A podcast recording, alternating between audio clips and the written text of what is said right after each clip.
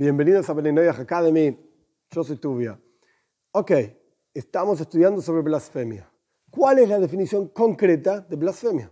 Hay un versículo. El versículo dice en hebreo: Noikev Shem Hashem La persona que maldice el nombre de Dios, el nombre de Dios, recibirá pena de muerte. Que hoy en día no se aplica esto de la pena de muerte. De hecho, entre paréntesis, cuando uno lee el texto de la Torá, parece que los matan a, todas las personas, por cualquier cosa. Moviste un dedo y te mataron. Montones de penas de muerte. De hecho, nuestros sabios en el Talmud definen diferentes tipos de penas de muerte de acuerdo al lenguaje de la Torá, cómo aplica esa pena de muerte. Sin embargo, es importantísimo entender que hoy en día no se aplica nada de esto. La pena de muerte no se aplica. ¿Por qué? De hecho, tampoco algunas de las otras penas que hay en la Torá, que no son penas de muerte, tampoco se aplican. ¿Por qué? Porque hay condiciones que se tienen que cumplir para que se apliquen las penas de muerte de la Torah o incluso las otras penas. ¿Cuáles son las condiciones? Pues punto número uno, que haya habido testigos. Y hay condiciones de qué significa un testigo. Si puede ser mujer o no puede ser mujer, tiene que ser hombre.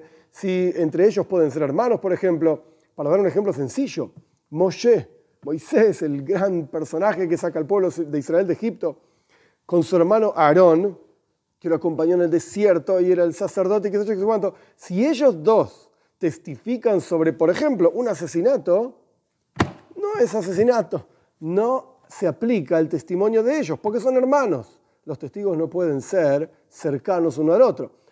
Y de vuelta, al respecto de los testigos hay montones de condiciones, pero pongamos, para simplificar la cuestión, testigos. Tiene que haber testigos del caso.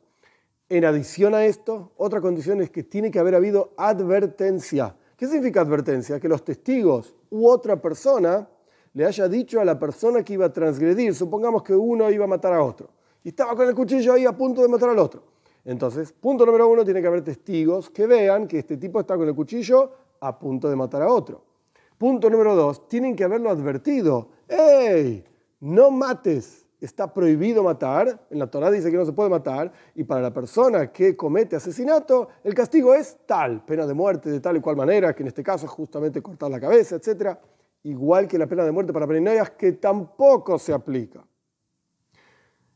Y la persona que está a punto de matar tiene que haber escuchado la advertencia y haber dicho, a mí no me importa. O sea, no necesariamente tiene que producir esas palabras, pero la cuestión es que tiene que no importarle la advertencia y cometer el acto de asesinato. Ahora bien, si pasó más de 3, 4 segundos entre que la persona escuchó la advertencia y efectivamente cometió el acto, en este caso, por ejemplo, de asesinato, pues hay que repetir la advertencia. La advertencia tiene que ser cercana en 3, 4 segundos al acto.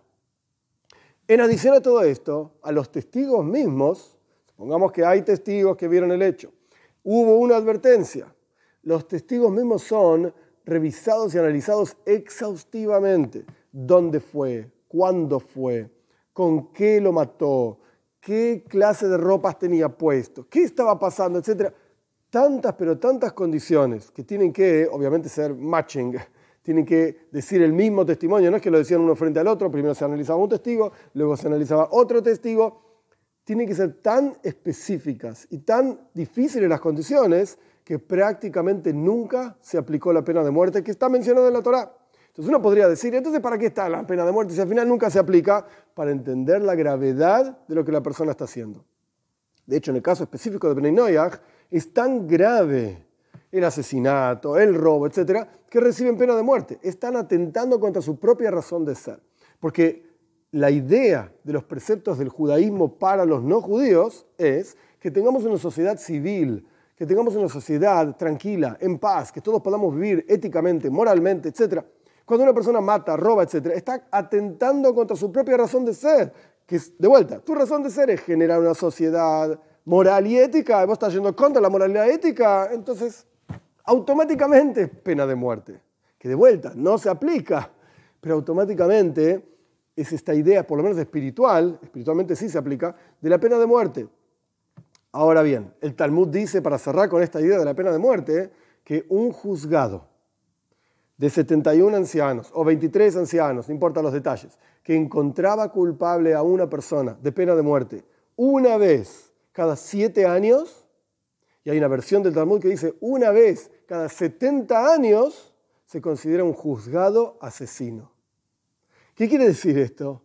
Que de vuelta, no se aplicaba prácticamente nunca la pena de muerte. Por un lado, por la cantidad de condiciones tan difíciles que hay que, tener, y por el otro lado, porque no es lo que buscamos, ¿eh? Sí, vamos a matar a todo el mundo porque nadie cumple esto. No, no, no, no, de ninguna manera.